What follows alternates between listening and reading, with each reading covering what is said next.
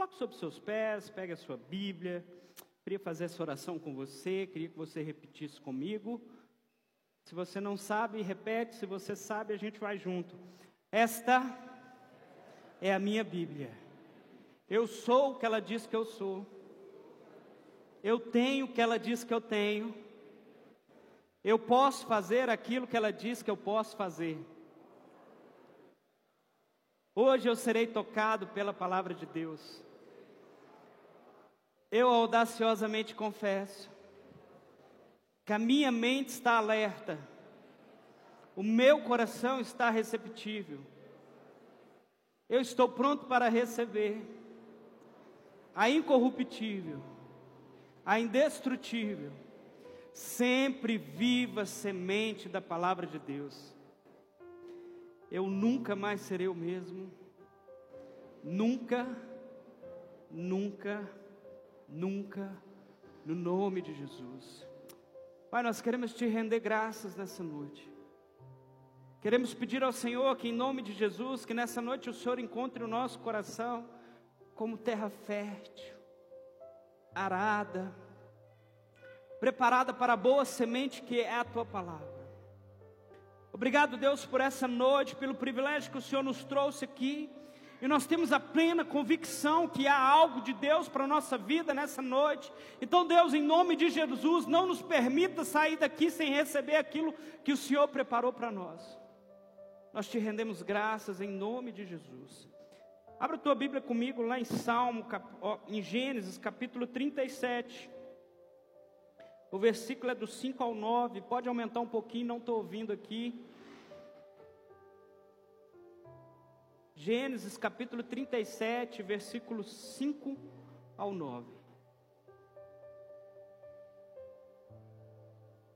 Não, não, é o fundo que eu não estou ouvindo. Gênesis capítulo 37, versículos 5 ao 9. Quem achou diz amém, dá um glória a Deus. Teve José um sonho e o relatou aos seus irmãos. Por isso o odiaram ainda mais. Pois lhe disse: Rogo-vos, pois, este sonho que tive.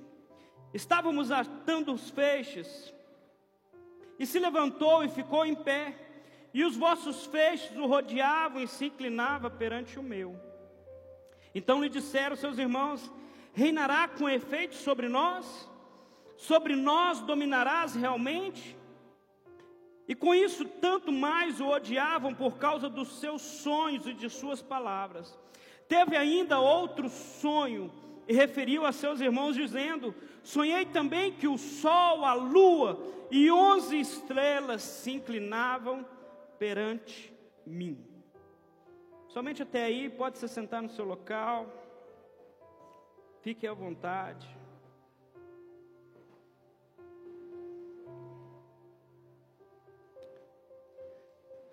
Título dessa mensagem é o sonho de José. Eu queria que você me ajudasse a pregar essa mensagem, que você me ajudasse para que a gente pudesse compartilhar algo. Quem tem algum sonho aí? Quem tem sonho? Todos nós temos sonhos. Sonho de comprar uma casa própria, sonho de comprar um carro novo, sonho de se casar, sonho de trocar de carro, sonho de adquirir algum patrimônio, sonho de fazer um curso, de fazer uma faculdade, sonho. Todos nós sonhamos. E o sonho é algo natural, é algo que vem do homem. O homem, Deus deu essa capacidade para o homem de sonhar. Deus deu essa capacidade para o homem de desejar, de sonhar algo. Mas existem sonhos que não são nossos. Existem sonhos que são sonhos de Deus. E quando o sonho é de Deus, é Deus que traz para nós a compreensão. Existem sonhos que estão além da nossa compreensão. Existem sonhos que talvez se você parasse para pensar e falar, gente, por que, que eu estou sonhando com isso? Por que, que eu tenho almejado por isso? O que está acontecendo? São sonhos de Deus. Quem consegue diferenciar um sonho seu e um sonho de Deus? Tem sonho que é sonho de Deus. E é interessante pensar que, se o sonho é de Deus, preste bem atenção, se o sonho é de Deus, o tempo também para cumprir o sonho é de Deus.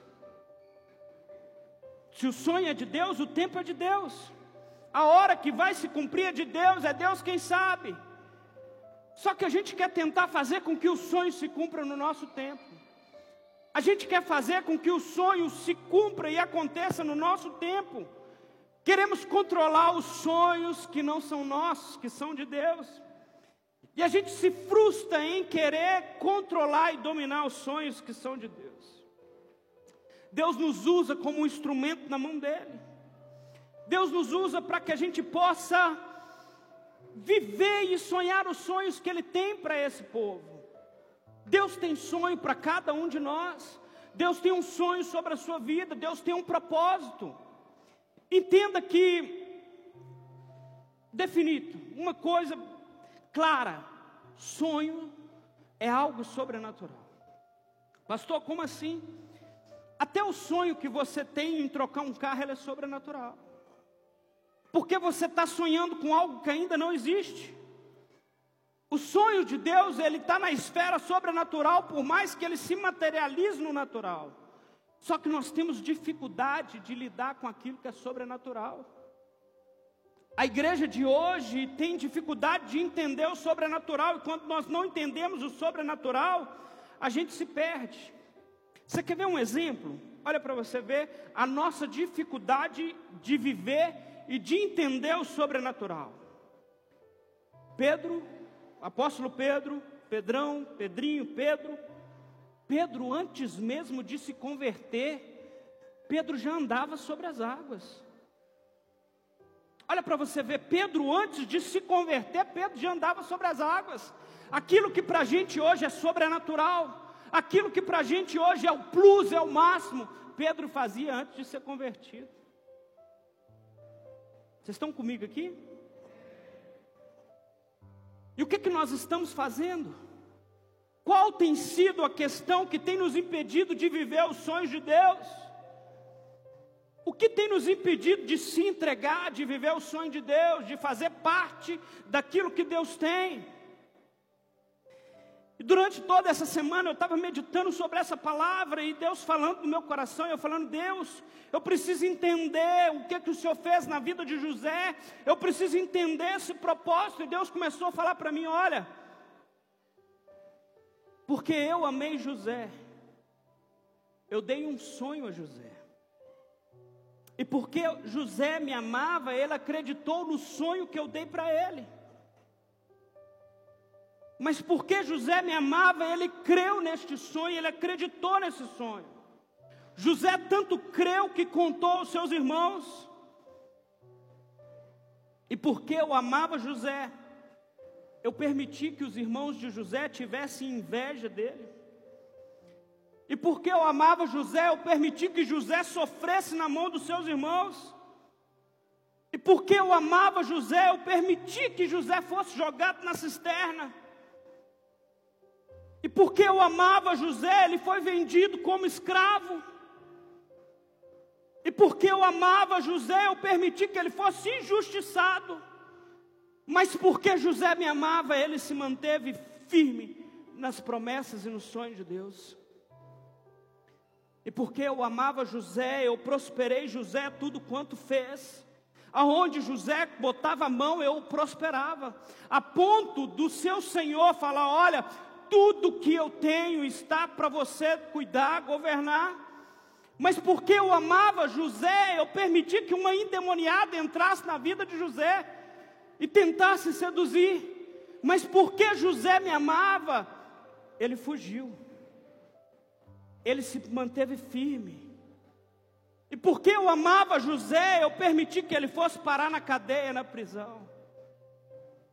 E porque eu amava José, eu permiti que José tivesse a interpretação do sonho do padeiro e do copeiro.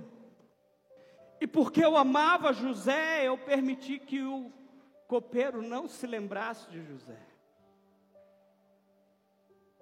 Mas porque José me amava, José se manteve firme, firme nas promessas. Quando eu olho para a vida de José, eu falo assim: meu Deus, como que um homem pode permanecer firme diante de tanta situação? Como um homem não é mudável, não é, não está volátil ao sistema, à situação? Porque José creu nas palavras do Senhor. José creu nas promessas do Senhor. José teve um sonho e acreditou naquele sonho. Quantos de nós aqui não temos sonhos? Talvez você chegou aqui nessa noite com seus sonhos frustrados. Talvez você chegou aqui pensando que não vai dar certo mais. Talvez você falou assim: Olha, eu entendi tudo errado, eu viajei na batatinha. Mas talvez o sonho não seja seu. Talvez o sonho que você tem é de Deus. E se o sonho é de Deus, o tempo é dele, a hora que vai se cumprir é ele quem determina. Eu queria caminhar com vocês e falar algumas coisas. O sonho é de Deus, mas nós precisamos verbalizar esse sonho, precisamos confessar os nossos sonhos. Olha para você ver, a Bíblia fala: José teve um sonho e relatou aos seus irmãos. E quando eu estava meditando sobre essa palavra, gente, como eu já ouvi tantas pessoas dizendo: olha, se você tem uma palavra de Deus, se você tem uma promessa de Deus, não conte para ninguém. Quem já ouviu isso? Amém? Só que interessante que José faz algo totalmente diferente. José começa a verbalizar: olha, há uma promessa de Deus para minha vida. Eu tive um sonho e esse sonho é de Deus. E José começa a falar isso. E talvez quem está dizendo hoje, olha, não conta o seu sonho para ninguém, está esquecendo que o sonho não é dele, é de Deus.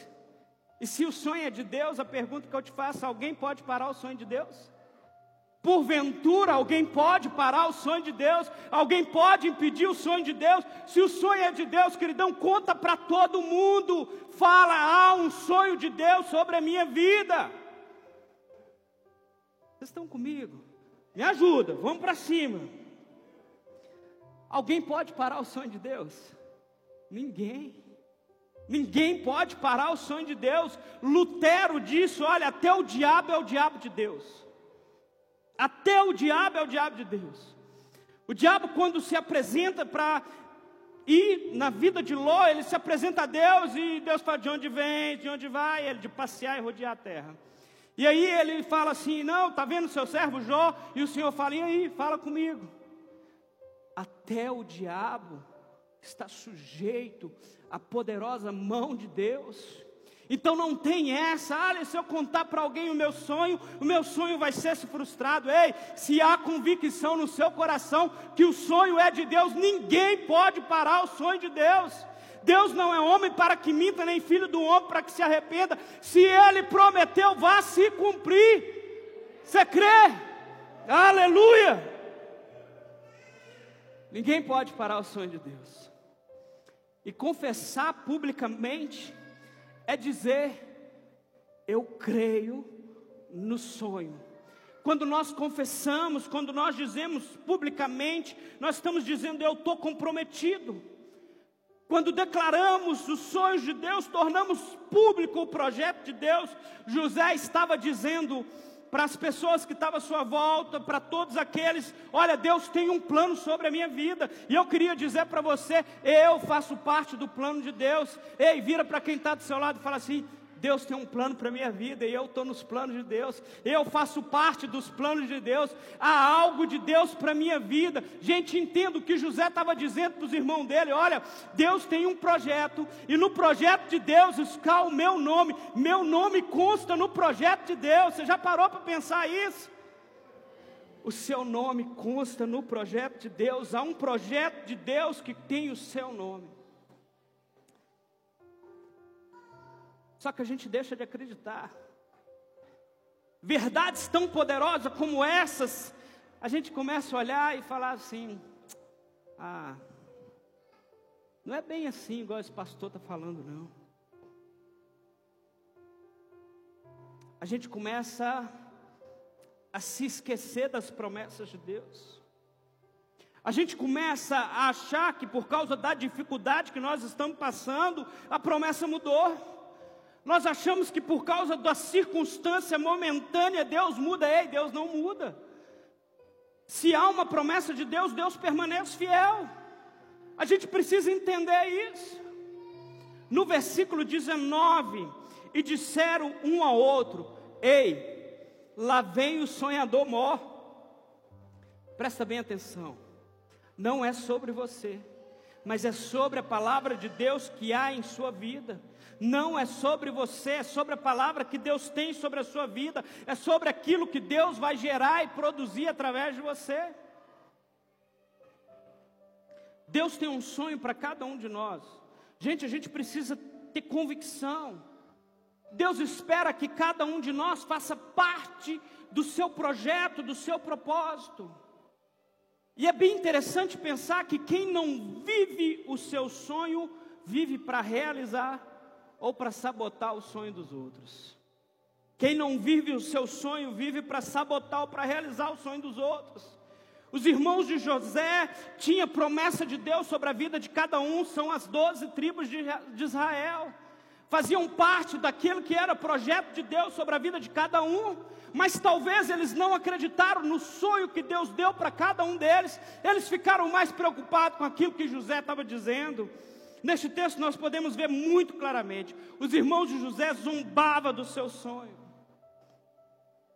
Quantas pessoas talvez não zombou de você? Quantas pessoas talvez não disse: quem que você acha que você é? Quem que você acha que você é para você chegar nesse lugar? Ó, ó o que que fulano está dizendo, sabe de nada. Tem capacidade nenhuma, não tem condição nenhuma de chegar nesse local. Não estão falando mentira, estão falando verdade, porque quem nos capacita é o Senhor, porque quem deposita em nós, quem faz através da nossa vida é o Senhor. Então, entenda, eles riram de José, eles também vão rir de você, eles também vão zombar dos sonhos que você tem, também vão zombar e talvez dizer: olha, ele não tem condição de chegar nesse local, olha, ele não tem condição de conseguir fazer tal coisa, mas é Deus que faz, é Deus que faz sobre as nossas vidas. Talvez você chegou aqui nessa noite e enquanto eu estou falando de sonhos, de projetos, talvez Deus está falando no seu coração tantas coisas, tantos sonhos que Deus colocou no seu coração e você está desanimado, desistiu. Talvez você não crê mais na esperança de um casamento, talvez você não crê mais na esperança de construir algo. Ei, Deus está te falando, ei, sonha comigo. Sonhe o sonho de Deus. Gente, entenda, o problema que os irmãos tinham de José, os irmãos que os, o problema que os irmãos de José tinham com ele, não era o fato de José sonhar. O problema não é o seu sonho. O problema é quando você acredita naquilo que você está sonhando. O problema é quando você sonha algo que talvez é loucura para os outros, é algo que talvez as pessoas não vê a mínima condição, e você começa a acreditar, e você começa a falar, cara, isso vai dar certo. José acreditava no sonho que Deus tinha dado para ele. Você acredita no sonho que Deus deu para você? Você acredita em algo que Deus quer fazer sobre a sua vida?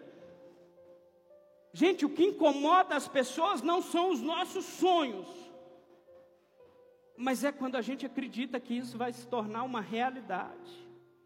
Ninguém está preocupado quando você sonha e fala assim, cara, eu sonhei que eu vou ser um milionário, eu sonhei que eu vou trabalhar, que eu vou ganhar muito dinheiro. O povo está cansado de ver várias pessoas sonhar com isso e fala, cara, não há nada demais no seu sonho. Agora começa a trabalhar, começa a acreditar no seu sonho, começa a caminhar, começa a dizer, cara, eu vou conquistar, eu vou conseguir, começa a caminhar, começa a se preparar para que esse sonho se cumpra. Aí você vai começar a ver pessoas falando assim: acho que você trabalha demais. Acho que você não deveria fazer assim. Ei, vão tentar te parar, vão tentar te desanimar. José passou por todas as situações. Só que José tinha uma palavra de Deus, e quem tem uma palavra de Deus não deve parar. Se há uma palavra de Deus sobre a sua vida, não pare, querido. Então, continua caminhando.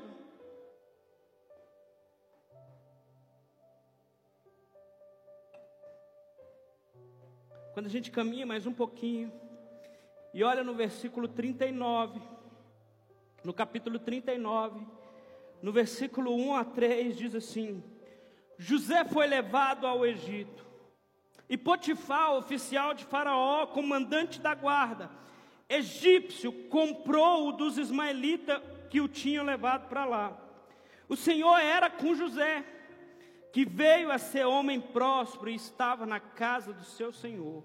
Vendo Potifar que o Senhor era com ele e que tudo que ele fazia, o Senhor prosperava em suas mãos, logrou José mercê perante ele, a quem servia. E ele o pôs por modomo de sua casa e lhe passou as mãos tudo que tinha. Quando eu li essa parte desse texto, eu fiquei pensando, Deus, como que uma pessoa é vendida a escravo, é tirado da sua terra natal, da sua parentela, dos seus parentes.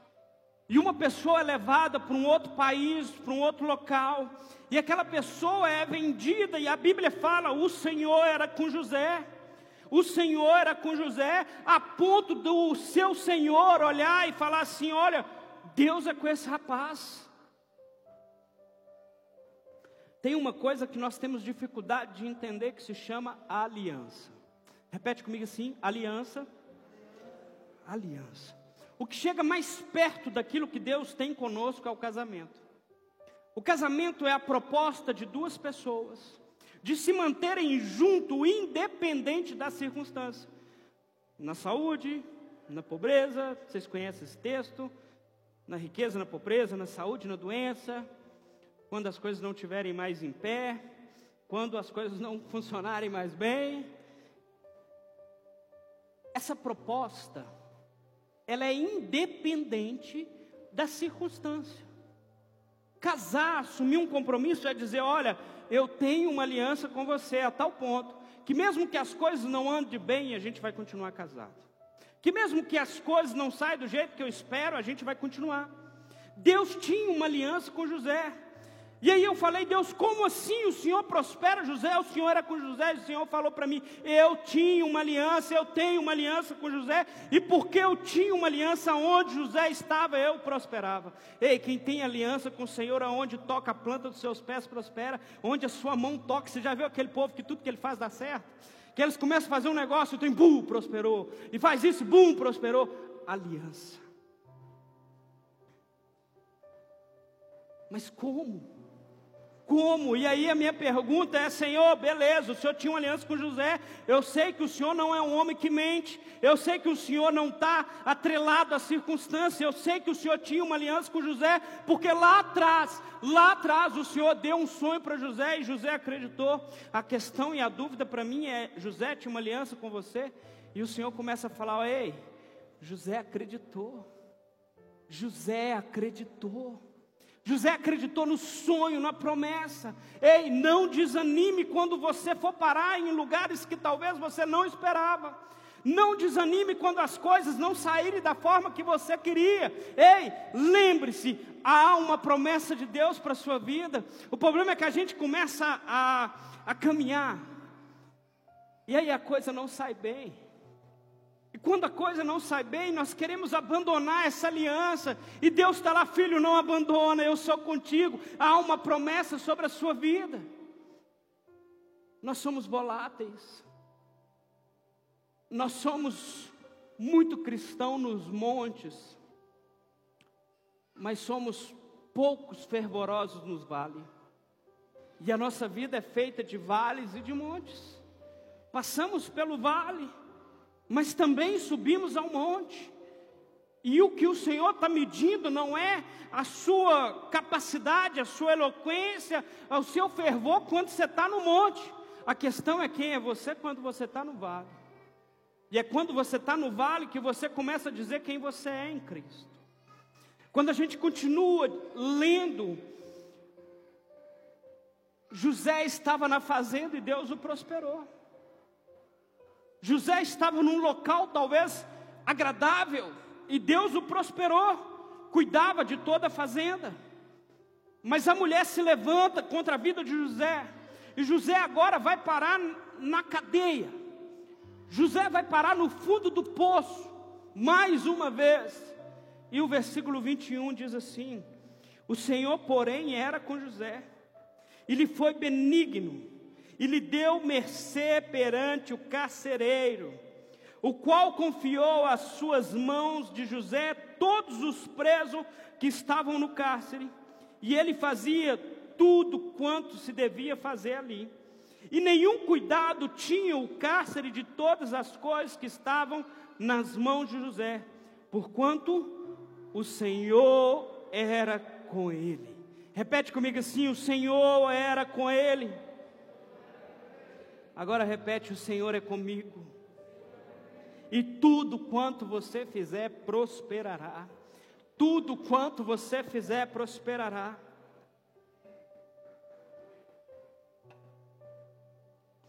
Às vezes a gente fica assim, não, é porque o meu outro emprego era melhor, é porque eu ganhava mais em tal lugar, é porque tal coisa, ei, não é o lugar, você não entendeu até agora.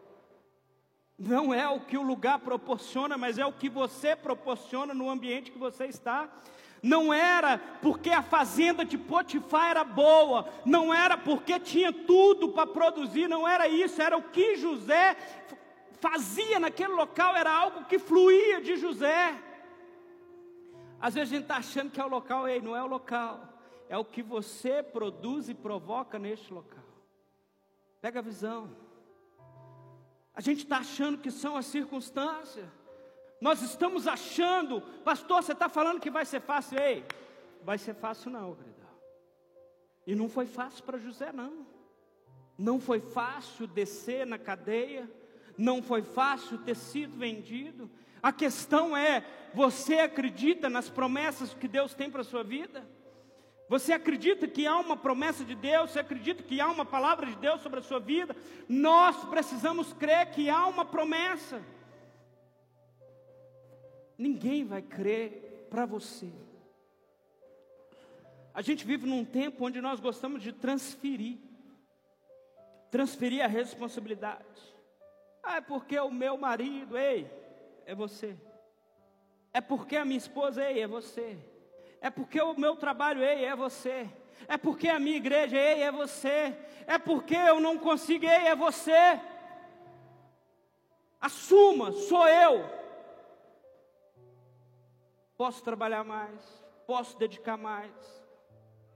Nem sempre é esforço. Entenda uma coisa: quem sopra o nosso nome é Deus.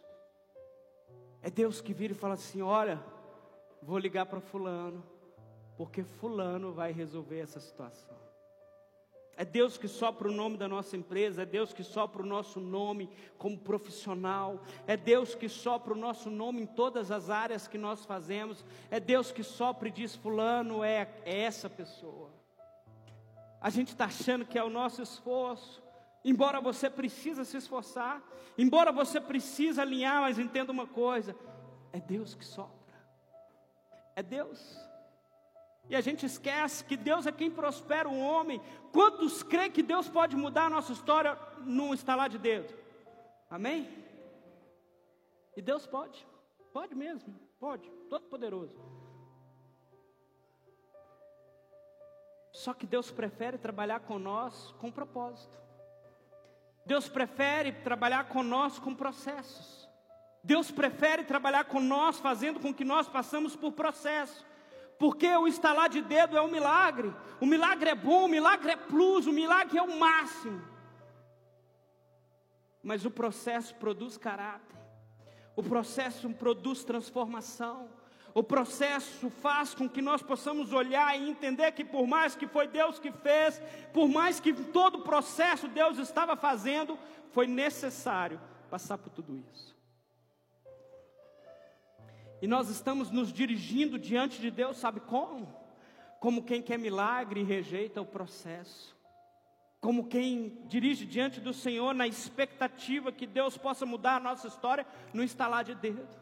E Deus já começou um processo na sua vida, ei, entenda, o processo já começou, não espere mais milagre, aonde Deus quer trabalhar com cura. Gente, a diferença da cura é que a cura leva tempo. Deus cura, Deus trabalha através da cura, Deus transforma, Deus cura, mas Deus também faz milagre. A questão é, Deus é especialista em cura e em propósito embora seja capaz de operar milagre para todos nós.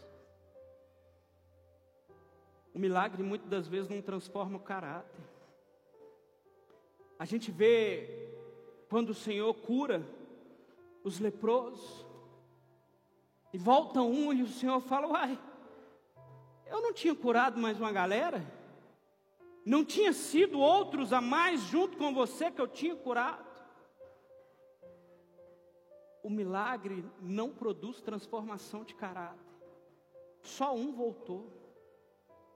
Mas o processo da cura gera transformação em nós. Não é aonde você está, é o que você produz no local. Gente, entenda isso. A partir do momento que você entender que você é o agente de transformação no local que você está, que o local que você está pode ser totalmente mudado por você. E a decisão, se é boa ou ruim, é sua. Começa a pensar diferente. Começa a modificar a forma de ver, a forma de fazer.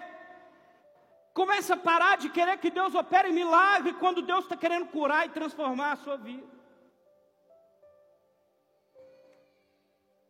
Como que José conseguiu viver uma vida numa fazenda e prosperar? Como José conseguiu ser levado cativo ao cativeiro, lá embaixo, preso, e se manter firme. José acreditava na palavra de Deus. As coisas estavam ruins, José talvez estava lá assim, mas existe um sonho de Deus sobre a minha vida. José foi jogado na prisão e ele está lá. Existe um sonho de Deus sobre a minha vida. Existe um sonho de Deus sobre a minha vida. Eu faço parte de uma história do Senhor que vai ser contada. Há um plano de Deus. Só que o dia mal vem sobre a nossa vida e a gente começa assim. Nossa, eu entendi tudo errado, esse trem de evangelho. Eu passei por isso. Logo quando eu me converti, eu recebi uma palavra que eu teria um ministério pastoral. E eu de forma muito eu sou, eu tenho TDAH. E então eu sou muito desfocado. Eu trabalho com hiperfoco. O que eu foco muito, eu foco muito, o resto eu não foco nada. Então, quando você conversar, conversar comigo e de repente eu desligar, não se assuste. Estou tratando, estou em tratamento. E eu recebi uma palavra de Deus lá atrás, que eu teria um chamado pastoral. E eu me inclinei para essa palavra e eu comecei a caminhar. Só que em determinado momento eu passei pelo vale, as coisas ficaram ruins, o casamento ficou ruim, as coisas ficou ruim. Eu lembro que eu morava no Xangri-Lá e um dia eu sentei naquela cozinha, encostei na parede, comecei a chorar e falei: Deus, eu entendi esse trem de evangelho tudo errado. Eu viajei na batatinha, não existe isso de chamado de Deus. E Deus estava ministrando no meu coração e falando: Filho, eu tenho um sonho para você. Não é no seu tempo. Ei, não é no seu tempo. Talvez você venha aqui nessa noite só para mim te dizer: não é no seu tempo. Não é no seu tempo. José recebe a capacidade do Senhor de interpretar dois sonhos. E José vira para aquele, para aquele copeiro e fala: Olha, talvez José pensou assim, cara, meus problemas acabaram. Eu revelei o sonho desse cara, e esse cara agora ele está constantemente diante de Faraó. E quando esse cara falar para Faraó que tem um menino bom aqui embaixo, que tem um cara legal, um menino de Deus, resolvido meu problema. Só que o que, que aconteceu? O copeiro se esqueceu de José. O copeiro se esqueceu de José.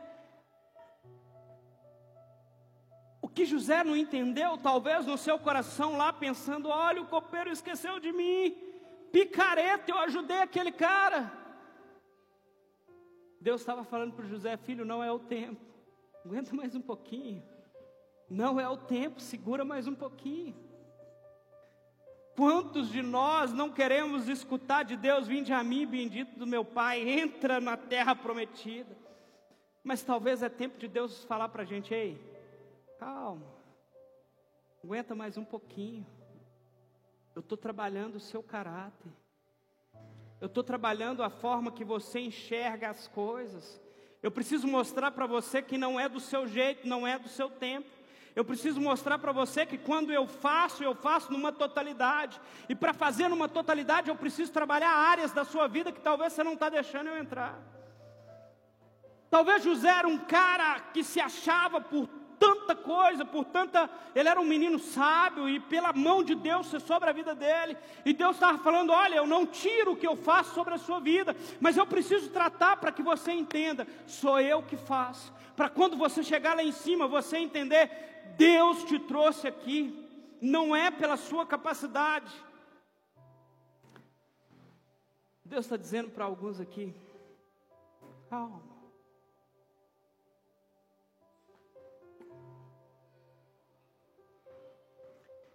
E nesse momento de angústia, de choro, eu chorei falei: Deus, eu entendi tudo errado.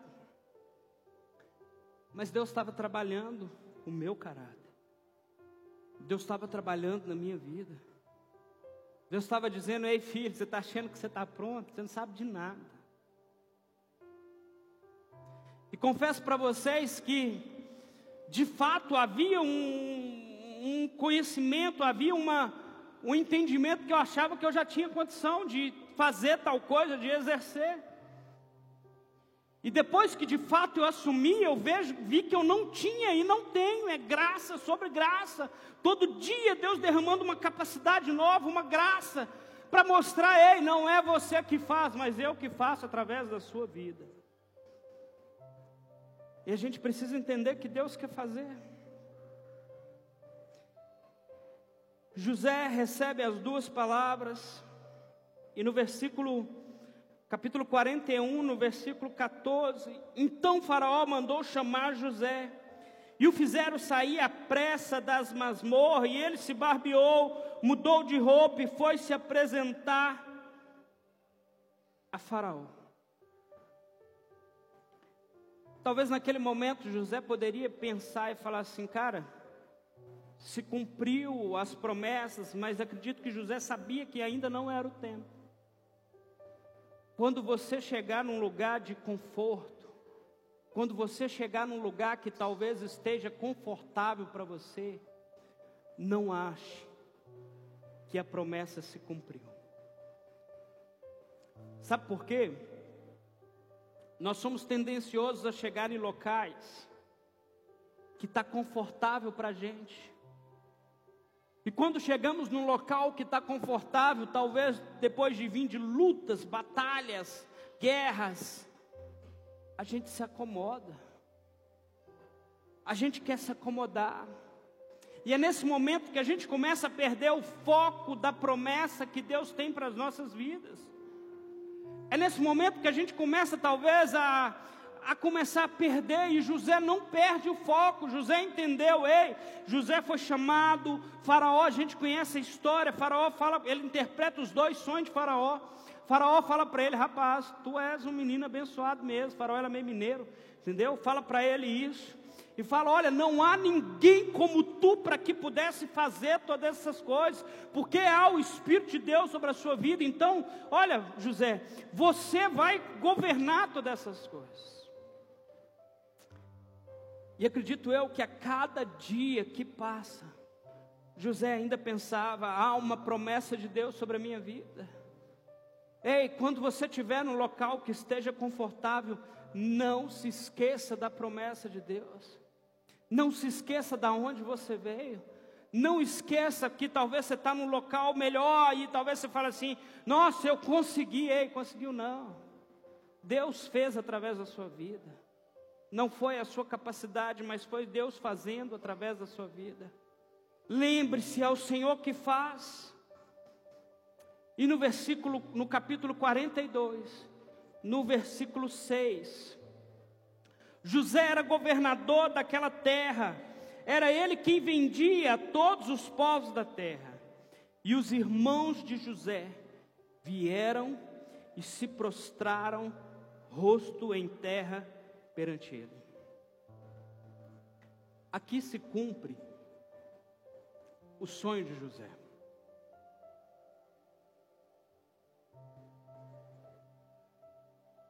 Às vezes a gente está sonhando e o sonho não acontece, e talvez o nosso entendimento sobre aquilo que Deus quer fazer sobre as nossas vidas tem sido egocêntrico. Talvez a gente está pensando que é algo que Deus quer fazer por nós, mas Deus quer fazer em nós, para nós. Preste bem atenção. Deus usou José para salvar uma nação. Deus usou José naquele momento como governador para interpretar um sonho e para salvar uma nação. Havia fome sobre a face da terra e Deus levanta José passou por todo aquele processo para que Deus levantasse ele, para que ele pudesse salvar uma nação. Talvez você não entenda, não é só aquilo que Deus quer fazer sobre a sua vida, mas é através de você. Talvez você está falando assim, pastor, mas eu estou orando por um casamento. Ei, um casamento envolve uma união familiar, envolve uma família. E Deus trabalha com propósitos. Deus trabalha no coletivo. Talvez não é aquilo que nós queremos, mas é o entendimento errado da nossa oração. A gente poderia estar orando, falando: Senhor, eu quero uma família. Eu sempre falo isso, não ore pedindo um marido, uma esposa, um namorado, uma namorada. Deus não tem propósito de arrumar alguém para sanar as suas dores, para curar as suas mágoas. Deus tem propósito em estabelecer família. E quando Deus estabelece família, Deus trabalha no propósito e no coletivo. José passou por tudo aquilo para ser levantado por Deus, para salvar uma nação. Se nós estamos aqui, se o Evangelho nos alcançou, José lá atrás teve participação para que a gente pudesse viver esse projeto de Deus. Quais são os projetos que Deus tem para a sua vida? O que, que você chegou aqui hoje adormecido? Qual é o sonho de Deus que você chegou aqui hoje desanimado? Talvez nessa noite Deus quer dizer para você: aguarda um pouquinho. Talvez nessa noite Deus quer dizer para você: acorda, filhão, se posiciona, firma, vamos para cima. pessoal do louvor pode subir. E eu quero orar com você porque é um sonho de Deus sobre a sua vida. O sonho não morreu, o sonho não terminou, o sonho de Deus continua vivo sobre a sua vida. Você precisa aprender a sonhar o sonho de Deus. Você precisa aprender a se submeter ao sonho de Deus, ao tempo de Deus. Se coloque sobre seus pés.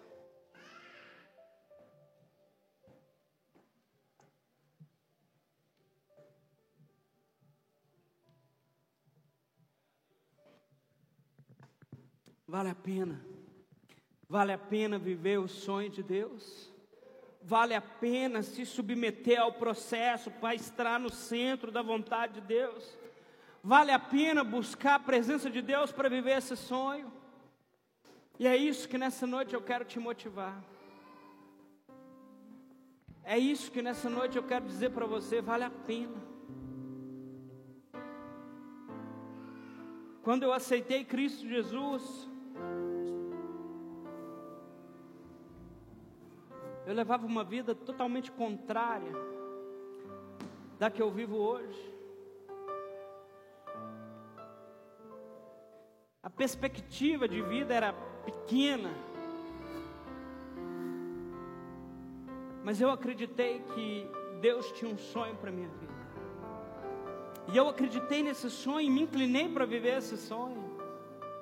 E a cada dia que passa eu continuo indo em busca de viver o sonho que Deus tem para mim. E depois que eu me entreguei, eu mergulhei de cabeça e falei, cara, é isso que eu quero. Eu experimentei coisas de Deus que eu nunca imaginei experimentar. Eu pisei em locais que eu nunca sonhei em ir. Eu vi coisas que